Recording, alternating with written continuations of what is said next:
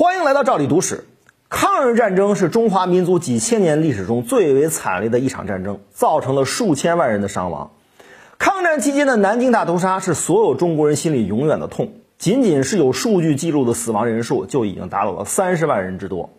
咱们今天就要来和各位讲一讲这场震惊世界、惨绝人寰的大屠杀的策划人物松井石根。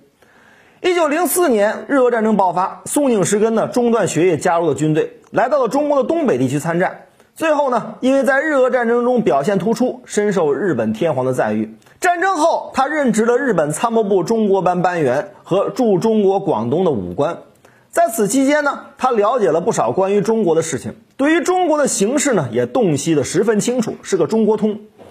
一九二二年，松井石根调任哈尔滨特务机关长，在当地大肆收买汉奸，组织间谍活动。还勾结了支持复辟清朝的人们啊，进行扰乱中国的活动，挑起中国的内部矛盾。后来呢，松井石根呢还大力的支持香港的工人大规模罢工，打击英国在华势力，而培养日本的力量。一九二七年，日本召开了著名的东方会议，讨论如何进一步侵略中国。松井石根参加了这场会议，还在会议上做了关于中国形势的报告，参与了日军一系列侵华活动的设计。一九三七年，卢沟桥事变爆发。八月十二日，日本决定调兵上海，开展一场局部战争。于是呢，紧急调遣松井石根指挥这场战役。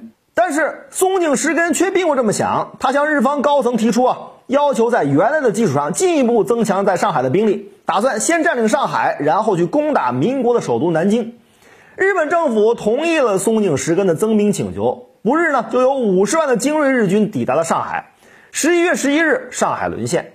日本政府随后给松井石根下命令说：“扫荡上海附近之敌军，占领其四方要地。”从开始打仗到上海沦陷，这一地区的日军补给啊捉襟见肘。但是由于松井石根坚持继续攻打南京，日军啊开始扫荡周围地区，大肆掠夺各类的补给资源。这样的行径其实就是后续南京大屠杀的预演了。经过一番充足的前期准备，松井石根最终在十四号的当天下令给上海的日军，要求在十七号组织进行入城式。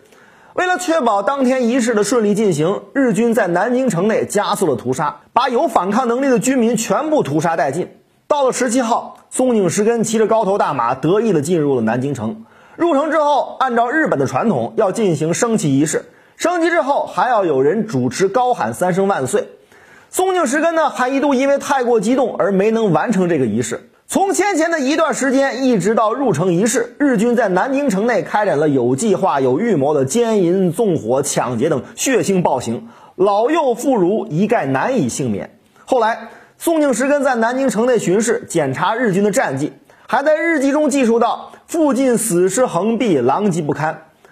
截至南京大屠杀结束之日，日军在南京进行了长达六周的暴行，城内平民被残忍杀害，无数家庭支离破碎。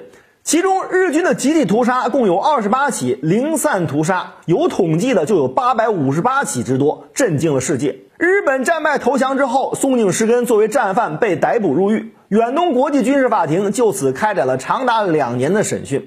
松井石根为自己辩解，说自己当时生病了，所以没有及时阻止日军在南京的残忍暴行。但法庭指出，如他所说，他的疾病阻止了他的制止行动，却并没有影响他带领日军指挥这场屠杀。因此，他是最清楚这场暴行的人。